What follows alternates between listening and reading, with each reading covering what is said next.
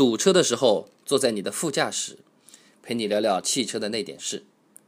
大家好，欢迎来到实事求是捧场，我是今天的主播求吉，祝大家开车一路平安，顺风顺心。上一期啊，我们讲到这些 4S 店拿类似 PDI 检测费之类的项目来扭转他们在销售谈判上的这种亏损。我们对他们进行了强烈的批评。那么，如果他们也听了我们这个节目，他们以后就不拿这些词儿来说事儿了，怎么办？还不是照样买车的时候开开心心的走进 4S 店，不知不觉的就被人家乱拳打死吗？其实啊，山不转水转。你只要把这个购车合同给把握牢，看稳了，基本上呢就不会有什么太大的问题。那说到合同，有些朋友就要讲了，合同这个东西我知道的，我自己也是做生意的，我很熟悉的。没错，大多数买车的朋友们，其实也是非常的仔细的，也很有法律的概念。但就是买车的时候，特别容易在合同问题上发挥失常，甚至是任人摆布。这是为什么呢？这里呢，我们就得讲讲汽车销售里面的一个现象了。很多时候啊，我们买车的人和销售员是比较谈得来的，甚至私下关系都可能蛮好的，这样车子才比较容易成交嘛。谈都谈不来，我干嘛找你这个销售员买车子嘛？但是，一旦好说话了，我们买车的各位朋友就容易放松警惕，相信你这个销售员，觉得你靠谱，那么就会过度盲目的相信这个销售员所说的所有的话。像刚才我们说签合同的时候，人家才不会傻乎乎的啊，就待在一边，用手托着个下巴，美滋滋的开始幻想。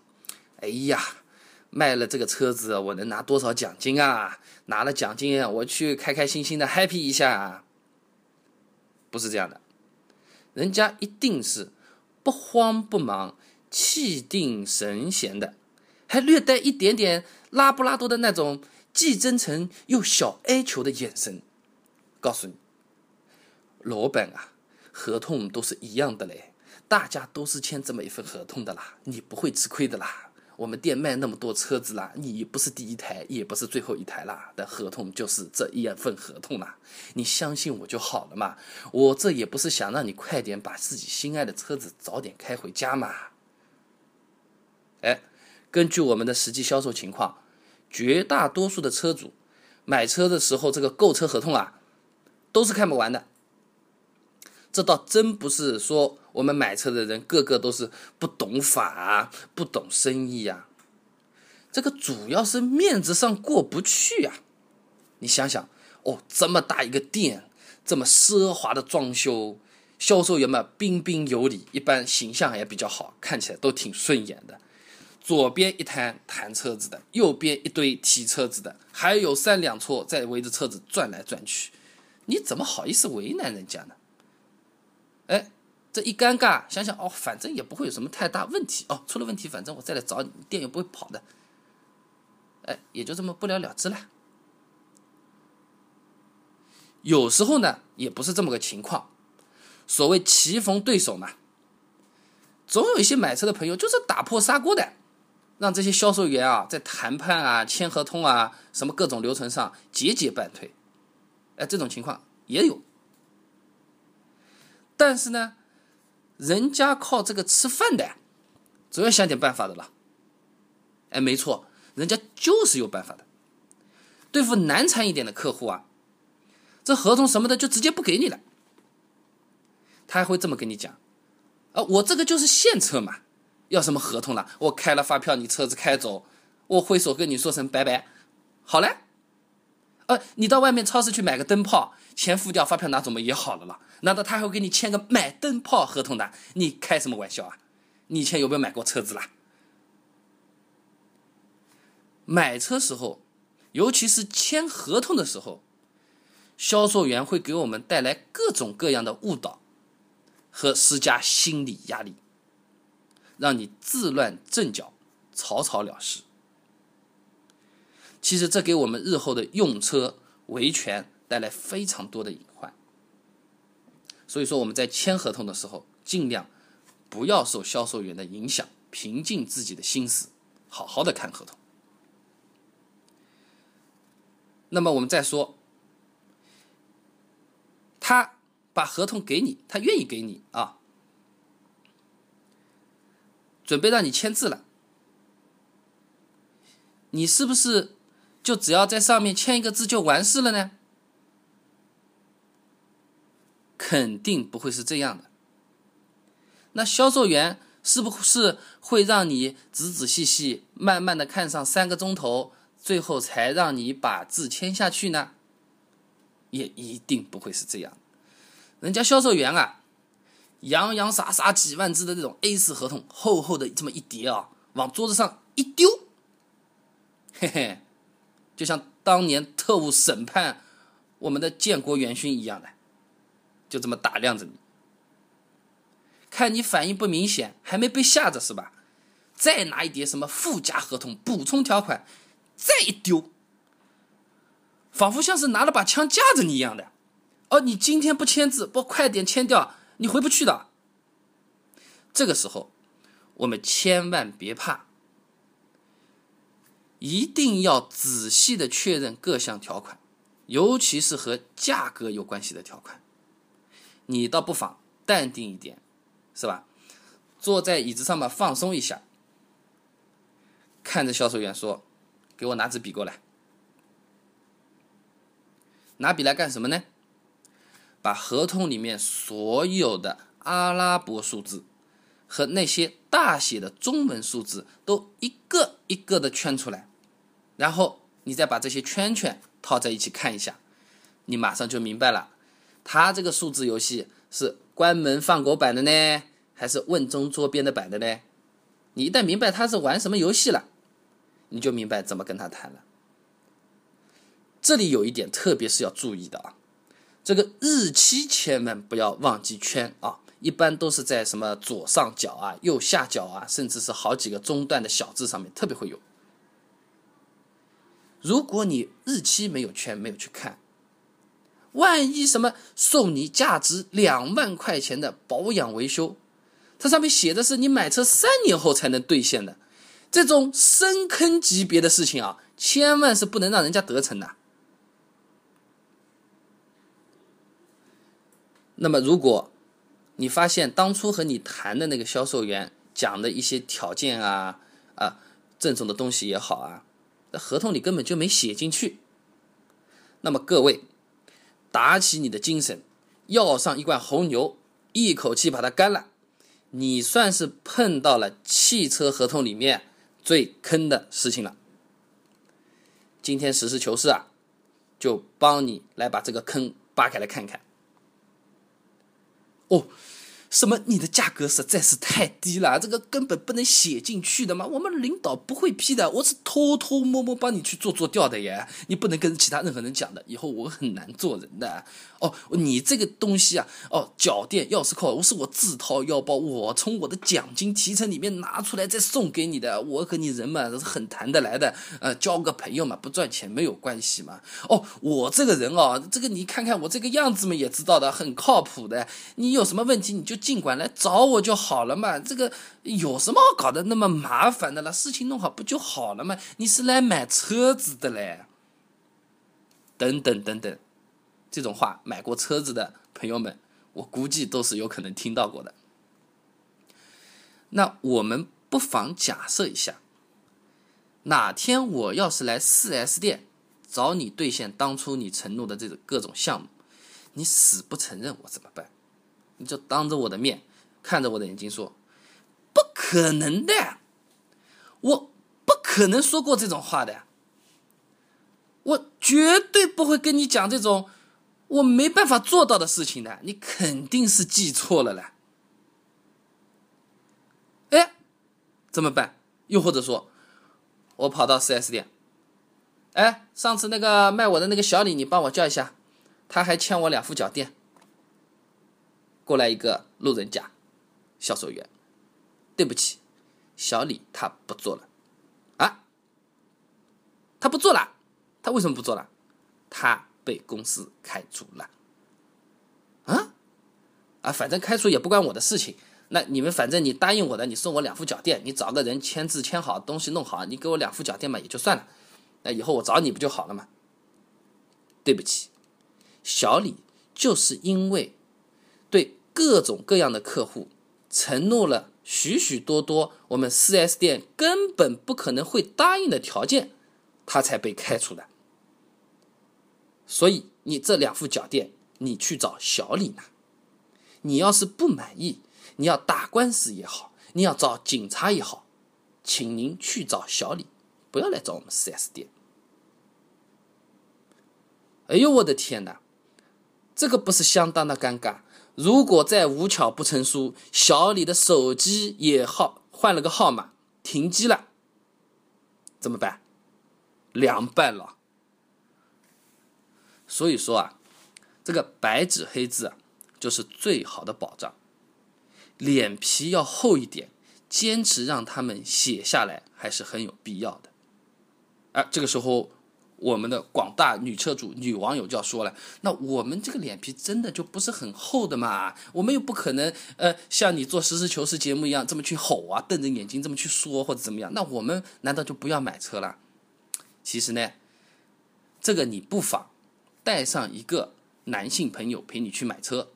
如果实在找不到男性朋友，你也可以微微的低下头，两眼慢慢的泛红，是吧？弱弱的跟家说一句：“臣妾做不到啊。”如果说刚才那种坑或者叫做猫腻，还是比较明显的，因为有还是没有，你总知道吧？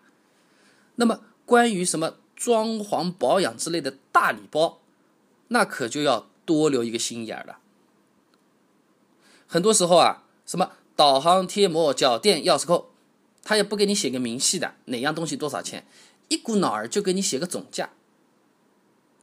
对，没错，细心的网友们肯定还是记得前面销售员啊，都是拿了一张纸，每一个明细都给你写上去的。怎么手写的有明细，到合同里面就只有一个总价了呢？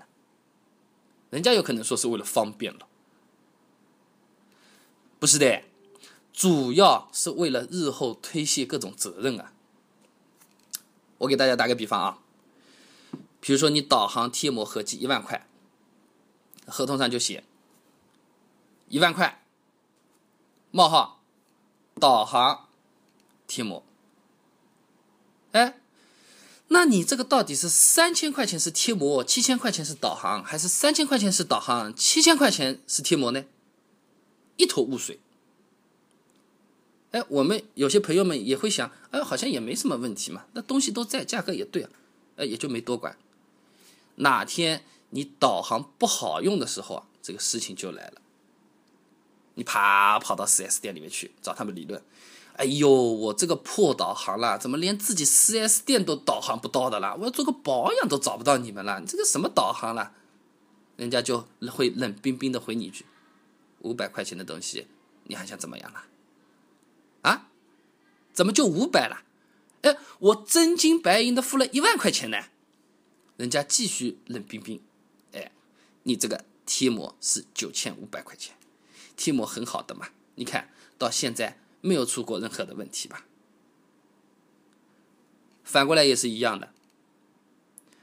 哎呦，我这个导航用用还可以，这个贴膜啊都已经从窗户上掉下来了。你又去闹，又去跟他们讲，人家就烦了烦了。大哥，你知道这个导航好就好，这个导航可是要一万块钱嘞。啊，我一共才付了一万块钱，就是嘛。我们是看着你人好，又凑上是我们 4S 店第八千八百八十八个提车客户，这个贴膜啊是我们送给你的。我看你人好嘛，所以说你呢，导航好好的用，贴膜呢不行嘛，撕掉就算了嘞，你不要去太计较，是不是？呃，我们这么是一个好心好意，想做做宣传来讨好讨好你的呀，你就不要那么难弄嘛。我看你也是个生意人，是吧？怎么做人你都懂得了。要么我帮你去撕撕掉，好不好了？你看他不顺眼，真是有点尴尬，真是有点不爽，真是有点没什么办法。总之呢，导航出问题了，导航就是便宜货；贴膜出问题了。就是你的钱都是花在导航上的，所以说我们在签合同的时候，真的一定要多留个心眼。大家不要嫌我烦，我这里真的要再说一遍，让人家清清楚楚的把每一项都写明白，到底是什么牌子的、什么型号的贴膜，要多少钱？是原厂导航那种车厂里面生产好，直接跟着车子过来的，还是说啊？是你第三方的厂家生产的那种兼容你这个品牌专供给 4S 店用的导航，哎，他们把这种导航也叫原厂导航的啊？还是说你这个导航就是淘宝上买买得到的呢？